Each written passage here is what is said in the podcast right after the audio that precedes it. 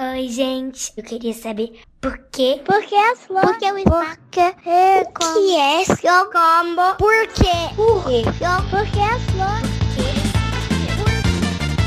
Bem-vindos a mais um Psy Kids. Sai, kids, porque sim não é a resposta.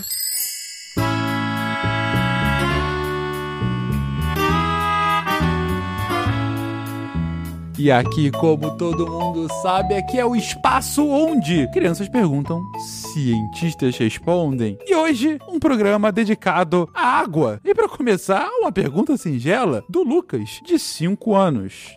Oi, eu sou Lucas Berruca Marques Gurgel. Eu, eu tenho 5 anos. O que eu queria saber era de onde vem a água. O Lucas quer saber de onde vem a água. Horas, responde aí, Gláucia. Olá, Lucas. É muito legal sua pergunta. De onde vem a água? É, eu vou tentar responder é, um pouco sobre isso, tá? Então vamos lá. Sabe quando chove, que a água se acumula em poças no chão? Então, esta água já esteve em outro lugar, em lugares diferentes. A água presente, que está lá nos rios, nos lagos, nos oceanos e até mesmo que ficam acumuladas nas ruas, elas evaporam, formam uma fumacinha que fica acumulado e vai até o céu. Lá no alto, essas gotículas que ficam presas nessa fumacinha, enquanto elas vão subindo, elas vão se esfriando, ok? E também vão ficando bem juntinhas e se unindo com outros materiais, outras coisas bem pequenininhas que ficam ali no céu, como a poeira e outros objetos pequenos que a gente nem consegue ver. Essa união formam as nuvens que vemos no céu. Com o vento, essas nuvens elas vão andando para outros lugares. Quando você estiver assim no seu quintal, tenta olhar para o céu e ver as nuvens caminhando. Você precisa prestar bastante atenção, tá bom? Quando essas nuvens estão bem grandes e cheias, elas ficam bem pesadas e aí começa a chover. Em nosso país, as temperaturas não são muito baixas. Ela, nós vivemos num país tropical, né? Parte tropical, parte subtropical subtropical. Então não faz muito frio na maior parte do país. Mas em países como os Estados Unidos, Canadá, faz muito frio,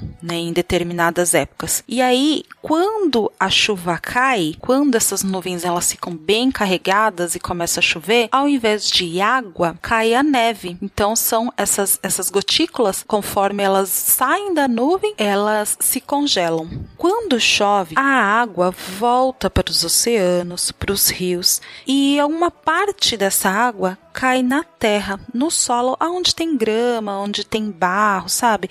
Em lugares que não tem calçadas e, e asfaltos. Essa água que cai nesses lugares, ela entra dentro do solo. Ela, ela vai, vai, o solo vai absorvendo essa água.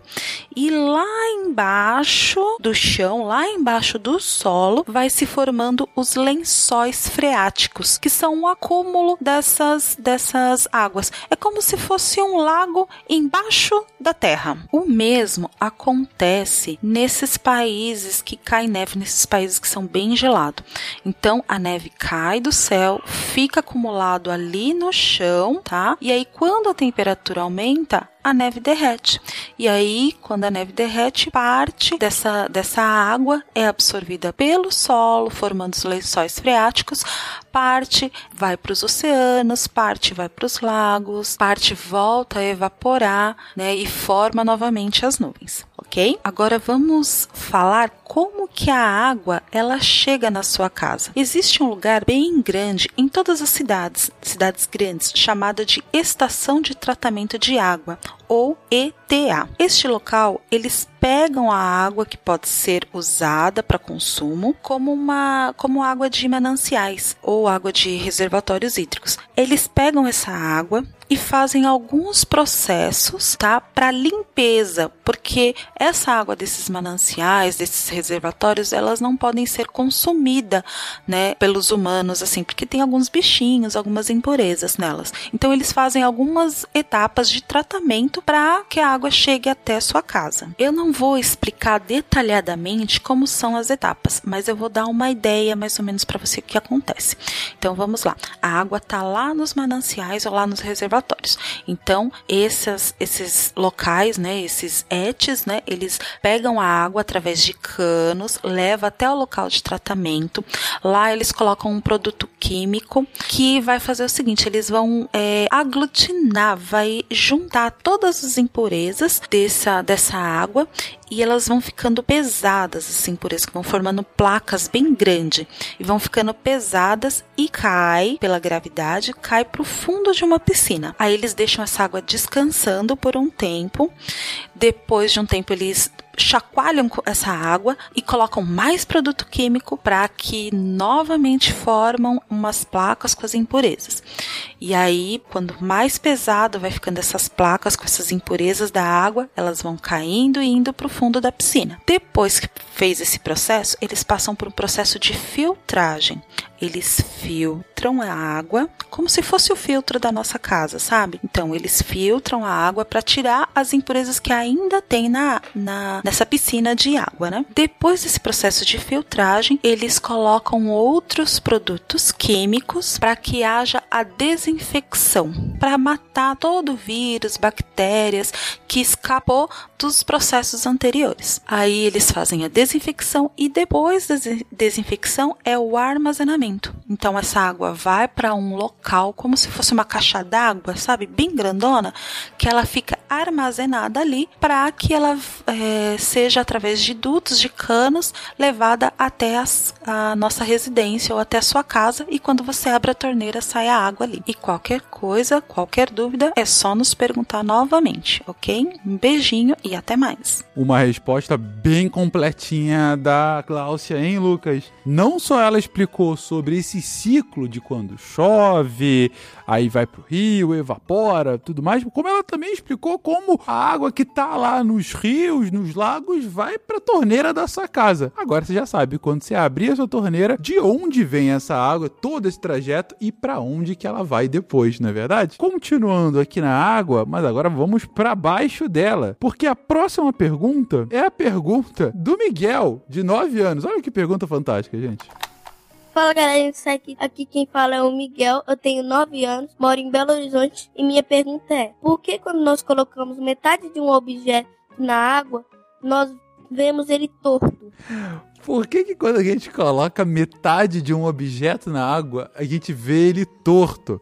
Se você nunca fez essa experiência, é, pega aí um copo, pega, enche o copo com metade de água, um copo transparente, claro, e coloca, sei lá, uma caneta meio virado. E vê como parece que a caneta quebra no meio. Mas aí depois você tira a caneta e a caneta tá normal. Ué, por que que isso acontece? Quem vai responder essa pra gente é o Pena. Bora, Pena! Oi, Miguel! Aqui é o Pena. E é verdade, quando a gente põe um objeto dentro da água, ele fica torto, parece torto, né? Digamos que eu coloquei uma colher dentro de um copo d'água. Você vai olhar para o cabo da colher e ele vai estar tá de um jeito e a colher que está dentro da água vai parecer inclinada, vai parecer torta. Mas será que a colher está torta de verdade? Claro que não. Quando você tira a colher do copo, ela está inteira. Então, que raios que está acontecendo? Bom, o que está acontecendo é que a luz que sai da colher e chega nos seus olhos é que está sofrendo um desvio. Ah, você sabia que a gente enxerga a luz dos objetos? Não sei se você sabia disso, eu vou te contar. Quando a gente olha qualquer objeto, a gente não enxerga o objeto, a gente vê a luz que ele emite. Mas você fala, mas a colher não emite luz, pena? Colher não, não, não é uma lâmpada. De fato, colheres não emitem, mas elas podem refletir a luz. Então imagina que você tem o sol ou a lâmpada na sua casa, ela está emitindo luz soltando seus raios de luz para todos os lados. Alguns desses raios batem na colher e aí a colher reflete, ou seja, ela devolve. O raio bate nela, ela reflete e chega alguns desses raios chegam até o seu olho e quando entra no seu olho, você enxerga ela. É assim que a gente vê os objetos. Precisa ter luz. Se você apagar a luz, você não vê mais a colher. Então fica claro que você só enxerga a luz que os objetos refletem. Legal. Agora vamos entender o efeito óptico, esse efeito da por que, a colher entorta. quando a luz bate, digamos, no cabo da colher, então a colher está dentro do copo d'água e o cabo está para fora. A luz bate no cabo da colher e volta no seu olho e você vê o cabo dela. Agora, a parte de dentro da água é um pouco diferente. A luz, quando ela bate na colher que está dentro da água, a luz é refletida e continua dentro da água, porque a colher está dentro da água. Então a luz continua caminhando por dentro da água. Mas em algum momento a luz sai da água e passa para o ar. Ela atravessa. Na verdade, ela atravessa o vidro também, porque tem o vidro. o copo é de vidro, certo? Então, quando ela passa da água para o vidro e do vidro para o ar, ela sofre um desvio. Ela não continua em linha reta, ela se inclina e por inclinar ela vai chegar no seu olho, mas vai parecer para nós que estamos enxergando uma colher inclinada, porque a luz fez uma curva quando saiu da água e foi para o ar. Toda vez que a luz atravessa um meio para outro, por exemplo, o ar para a água, para o vidro, ela sofre um desvio. Isso acontece porque a velocidade da luz dentro de cada um desses meios muda. A velocidade da luz na água é mais devagar do que a velocidade da luz no ar. Sabia disso? Então acontece que toda vez que ela atravessa de um meio para outro, além de mudar a velocidade, ela também faz um pequeno desvio. Não é muito grande esse desvio, é uma curva pequena, mas é o suficiente para a gente olhar a colher e ela parecer torta dentro d'água. Entendeu? É simplesmente um efeito óptico, uma ilusão de ótica. A luz se fez uma curva e a gente foi enganado por essa curva. Parece que está torto, mas não tem nada torto. O nome desse efeito se chama refração. Toda vez que a luz muda de um meio para outro, ela faz uma curva e o nome disso é refração. Se você quiser contar para alguém sobre isso, você pode dizer que está acontecendo uma refração da luz. Tá bom? Um grande abraço para você. Tá explicado, Miguel? O que você está vendo é refração. A luz está mudando de um meio para outro, está mudando de velocidade e por isso ela faz essa curvinha, uma curvinha bem singela, mas bastante visível aí dentro do seu copo de vidro. E para finalizar o cast de hoje, e gente, como eu digo aqui às vezes, tem um nível de perguntas que a gente recebe que eu só fico orgulhoso dessa próxima geração que vem aí? Porque essa é a pergunta da Ana Carolina, de 8 anos. Vamos lá, Ana. Oi, Sai Kids. Meu nome é Ana Carolina, tenho 8 anos. E a minha pergunta é: os peixes têm a bexiga natatória, que ajuda na flutuação deles na água. Quando eles vão mais fundo, a bexiga enche. Mas se um peixe descer nos limites da bexiga, será que ela pode explodir? Gente, meu Deus do céu, Ana. Primeiro, um beijo para você por falar aos 8 anos de bexiga natatória. Parabéns por já saber essa informação. Sério mesmo, que orgulho dessa próxima geração. Mas olha, a pergunta quase com dor da Ana. Ela enche quanto mais eles afundam. E aí é lógica. Mas e se eles, funda se eles afundarem demais? Será que ela pode explodir? Faz total sentido a pergunta dela e é um tanto quanto assustador pensar isso. Nanaka, salva a gente, por favor. Olá, Ana Carolina.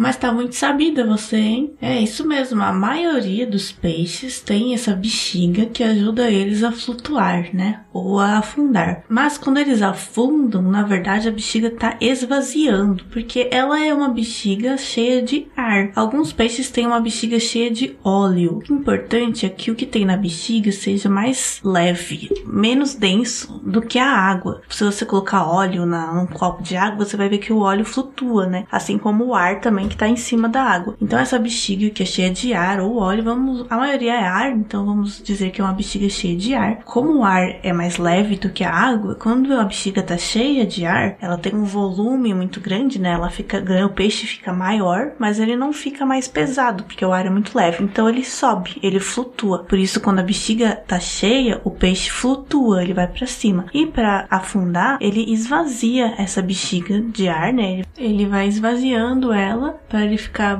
menor e mais pesado, né? Já que ele tá sem ar, agora ele é só carne, os órgãos, os ossos dele. E isso é mais pesado do que a água, então ele afunda. Mas as bexigas podem sim explodir, mas é por outro motivo. É, não é porque elas, porque o peixe está enchendo ela de ar para poder flutuar, né, subir. É porque quando o peixe está lá no fundo do mar, tem muita, muita água em cima dele, do lado, de todos os lados, tem muita água e isso faz uma pressão, isso aperta o peixe de todos os lados, mas o peixe por ele ser formado, né, por vários tipos de materiais que também são densos e tal, ele acaba balançando essa pressão. E aí o pouquinho de ar que tem dentro da bexiga dele, da bexiga natatória, ele também tá comprimido, tá apertado de todos os lados. Então ele tá ocupando um espaço bem pequenininho dentro dele, dentro da bexiga, dentro do peixe. Se esse peixe for puxado para cima muito rápido, né, não for nadando naturalmente, se alguma coisa pegar ele e levar para cima muito rápido, à medida que ele vai subindo, a pressão da água vai diminuindo, porque tem menos água em cima dele. E aí o ar, que é um, uma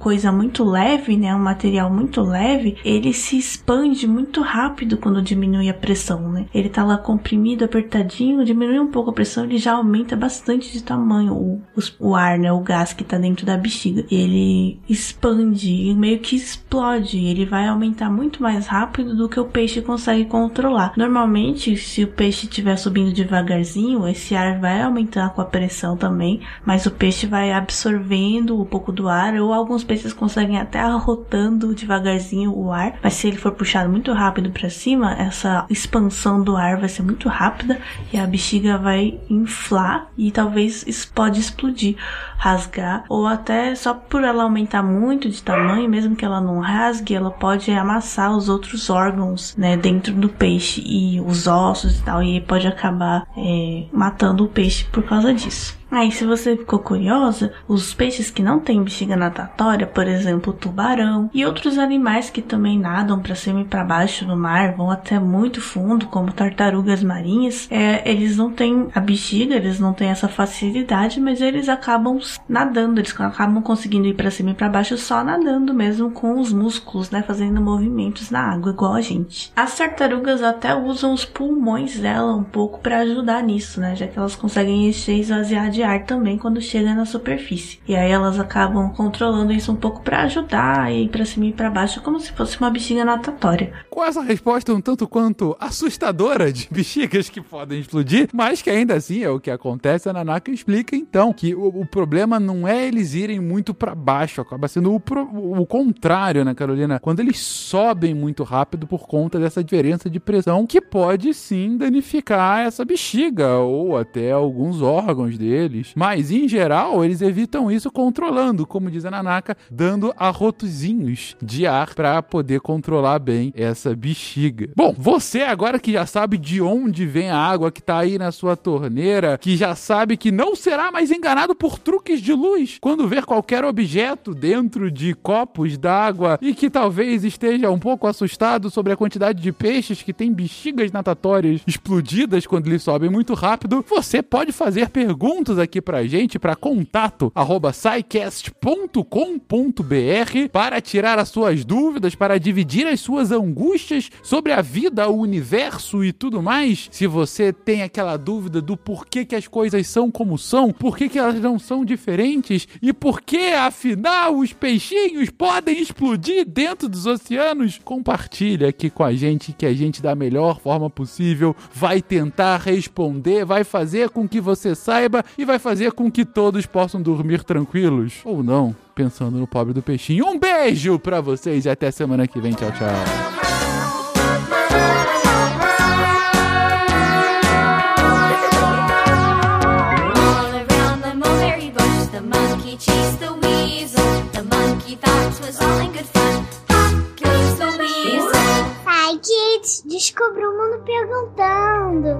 Este programa foi produzido por Mentes Deviantes. deviante.com.br. Esse podcast foi editado por Nativa Multimídia.